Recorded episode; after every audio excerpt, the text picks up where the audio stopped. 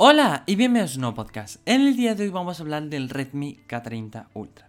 Un teléfono muy interesante no solo por en sí el teléfono, sino por su precio. Es decir, va a tener muy buenas características por un precio muy bueno, pero va a tener una gran contra.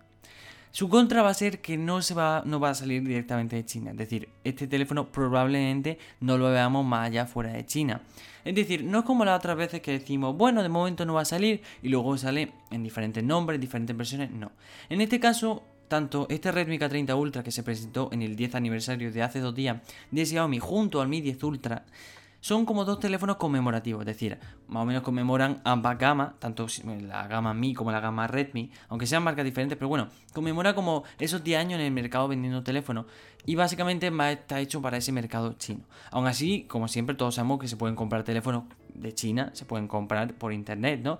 Pero no va a ser la misma experiencia de usuario. Aún así, como digo, vamos a hablar de este Redmi K30 Ultra porque por su precio tiene de verdad una característica muy muy buena. Primero de todo empecemos por su diseño. Su diseño es muy... La verdad que me recuerda mucho al Poco F2 Pro. Y eso la verdad que me gusta, porque el diseño del Poco F2 Pro, ya sea por su configuración de cámara delantera o por su configuración de cámara pop-up en, la parte frontal, no sé qué me gana más. Pero la verdad que su diseño es muy bonito. Pero ahí no queda la cosa. Porque si pasamos a un apartado un poco más técnico, primero hablamos de su pantalla. Su pantalla es una Full HD panel AMOLED de 6,67 pulgadas, tasa de refresco de 120 Hz y algo que me gusta, la verdad, que se ve sobre todo en gama media alta, su compatibilidad con HDR10 Plus. Bien, como veis, en tema de pantalla, esos 120 Hz con un buen panel y una buena resolución consiguen que este teléfono tenga una pantalla muy buena. Pero es que diréis, vale, mm, tampoco es tampoco para decir que es la mejor pantalla y nada. No, pero cuando veáis su precio diréis, vale, por este precio sí es la mejor pantalla. Y bueno, si hablamos de su procesador, es el MediaTek Dimensity 1000 Plus, un procesador que se presentó a mediados de mayo y que aparte de traer conectividad 5G, te va a permitir tener el procesador más potente de MediaTek.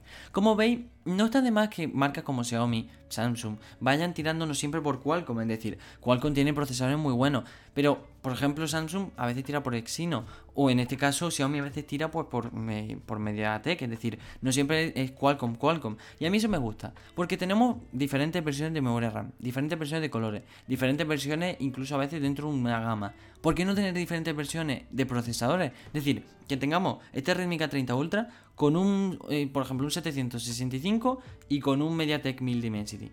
Tener esas dos opciones es mucho mejor. Hay gente que prefiere MediaTek y hay gente que prefiere Qualcomm. MediaTek está un poco por debajo de Qualcomm, es decir, obviamente no lleva en la carrera que ya lleva Qualcomm ganada, pero aún así poco a poco le va ganando terreno y este es un buen ejemplo. Es su procesador más potente hasta el momento y la verdad que el teléfono visto en prueba funciona muy bien. Si pasamos a otro apartado, eh, la memoria, el almacenamiento siempre es importante y tendremos muchas versiones, tanto dos versiones de memoria RAM 6 y 8 como dos tres versiones perdón, de almacenamiento interno, 128, 256 y 512 GB de almacenamiento interno, es decir, vamos, espacio vamos a tener de sobra en su tema más importante, donde siempre la característica que más está destacando últimamente y en la que yo casi no le doy tanta importancia como le da a la gente, pero bueno, las cámaras son importantes hasta un cierto punto. Aún así, hablamos de una configuración de cuatro lentes como siempre, en la misma configuración de sensor principal de Sony de 64 megapíxeles, acompaña un gran angular de 13, acompaña un macro de 5 y un sensor de TOF o de profundidad de 2. Sí, la configuración es buena, diréis, ¿es repetitiva? También, pero al fin y al cabo es lo que vemos en toda la gama media. Y si funciona, ¿por qué no ponerlo, no? Buena configuración, la verdad que personalmente, buena configuración. El sensor está más que visto que funciona correctamente. Y bueno, las cámaras, a mí es que Xiaomi me inspira siempre confianza. He tenido bastante Xiaomi, lo habéis visto en el canal. Habéis visto numerosos unboxing, habéis visto numerosos vídeos hablando. Y la verdad que siempre me inspiran bastante confianza porque no son las mejores cámaras, pero son muy buenas no sé, siempre me inspira esa confianza. Por la parte frontal, si hablamos de su cámara pop-up, hablamos de que tiene un sensor de 20 megapíxeles, que bueno, eso sí que no puedo comentar cómo hará la foto, pero que tenga una cámara pop-up y dije la pantalla totalmente libre de agujero en pantalla, de notch, de cualquier cosa, de verdad que a mí es lo que más me convence. Ya cuando lo vi en el Mi 9T Pro, era, vamos, yo me acuerdo de ir a aquella tienda de Xiaomi para probar el Mi 9T Pro y era flipante ver cómo se, cómo se deslizaba la cámara pop-up hacia arriba. Y siempre la gente me hacía la misma pregunta, ¿qué pasa si se cae? Ese mecanismo funciona de que se guarda la cámara automáticamente. Es lo mismo que por ejemplo veíamos en el Mi Mix 3, ¿no? Que tenías que deslizar. Esos son eh, otro diseño y son ambas opciones muy buenas para quitar la cámara porque ¿vale? Yo, por ejemplo, con el Mi A3, que lo tengo aquí abajo, tener ese, ese noche en forma de gota de agua, pues bueno, tampoco es tan malo. Lo que no puedo, por ejemplo, es tener un iPhone XR, es decir, ese noche en forma de ceja no me convence nada. Y luego tener, como por ejemplo el diseño del Mi 10 o incluso el Redmi Note 9 Pro, una cámara perforada.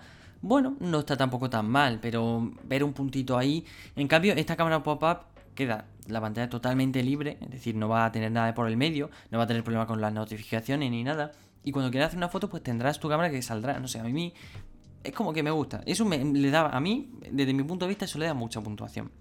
Luego, si hablamos de batería y carga rápida, que esto es un punto a tener siempre muy en cuenta en los teléfonos. Yo siempre lo digo. Si vas a comprarte un teléfono, tienes que tener en cuenta muchas cosas. Primero, su pantalla. Porque, vale, te pueden vender que es una pantalla mm, LCD de 120 Hz o lo que sea. Pero un panel AMOLED siempre va a ser mucho mejor, por ejemplo, a la hora de estar en la calle. Es decir, yo he visto la prueba y vamos, lo he tenido en mano, he, visto las diferencias y cuando sale a la calle con pleno sol un panel AMOLED sí que rinde mucho mejor. Otro punto a tener en cuenta siempre obviamente el procesador. Si me coloca aquí un 690 al lado de un 775, obviamente diferencias va a haber. También otra que a tener en cuenta, que bueno, yo no le doy tanta importancia, pero bueno, sus cámaras siempre importante. Tener un sensor conocido a un sensor desconocido también cambia mucho. Es decir, el sensor de 64 y 48 megapíxeles de Sony lo hemos visto ya mucho, lo hemos visto en 20.000 pruebas y sabemos que ya es bueno. Es decir, y otro punto, como digo, es la batería y su carga rápida. Para mí son esos cuatro puntos importantes que hay que mirar en un teléfono. Aquí hablamos de una batería de 4500 mAh, muy buena, la verdad, acompañado de 33 vatios, es decir, buena batería y buena carga rápida. ¿Podrían ser más? Pues sí, siempre pueden ser más, ¿no? Lo hemos visto en el Xiaomi Mi 10 Ultra, como pueden llegar hasta los 120 vatios. Pero bueno, no está mal tampoco. Luego, si pasamos a cosas añadidas, es decir, ciertos aspectos que destacar de este teléfono, contamos como siempre con 5G, Wi-Fi 6, NFC, USB tipo C, GPS y como siempre Bluetooth 5.1.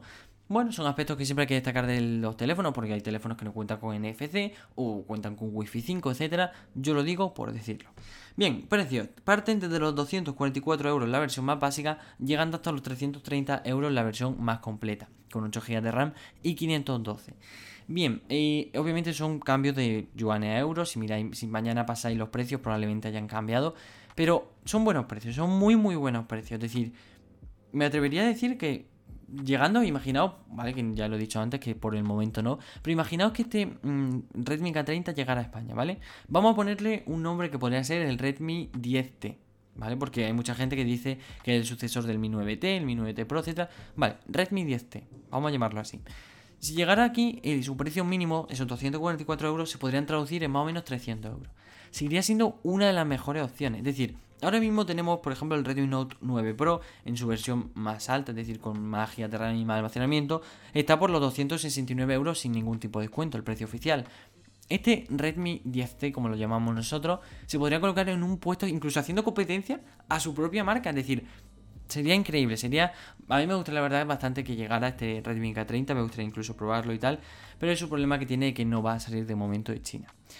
Este teléfono está muy bien equilibrado, hay que decirlo, es decir, hay que poner las cosas sobre la mesa, igual que hay teléfonos muy malos que hemos hablado aquí en los podcasts, teléfonos muy buenos, pues este teléfono no es el mejor, no es el peor, está muy bien equilibrado. Cuando hablo de que está muy bien equilibrado es que sus características no implican que sean las mejores, pero su precio va a hacer que se equilibre muy bien, es decir, no tengo el mejor procesador, no tengo la mejor pantalla, pero cuesto esto. Entonces, esa balanza, es decir, tenéis que poner siempre a la derecha de una balanza un precio y a la izquierda todas sus características. Y tenéis que conseguir un teléfono en el que esté equilibrado. Y en este caso este Redmi K30 Ultra lo consigue. Incluso está mucho mejor sus características de su precio.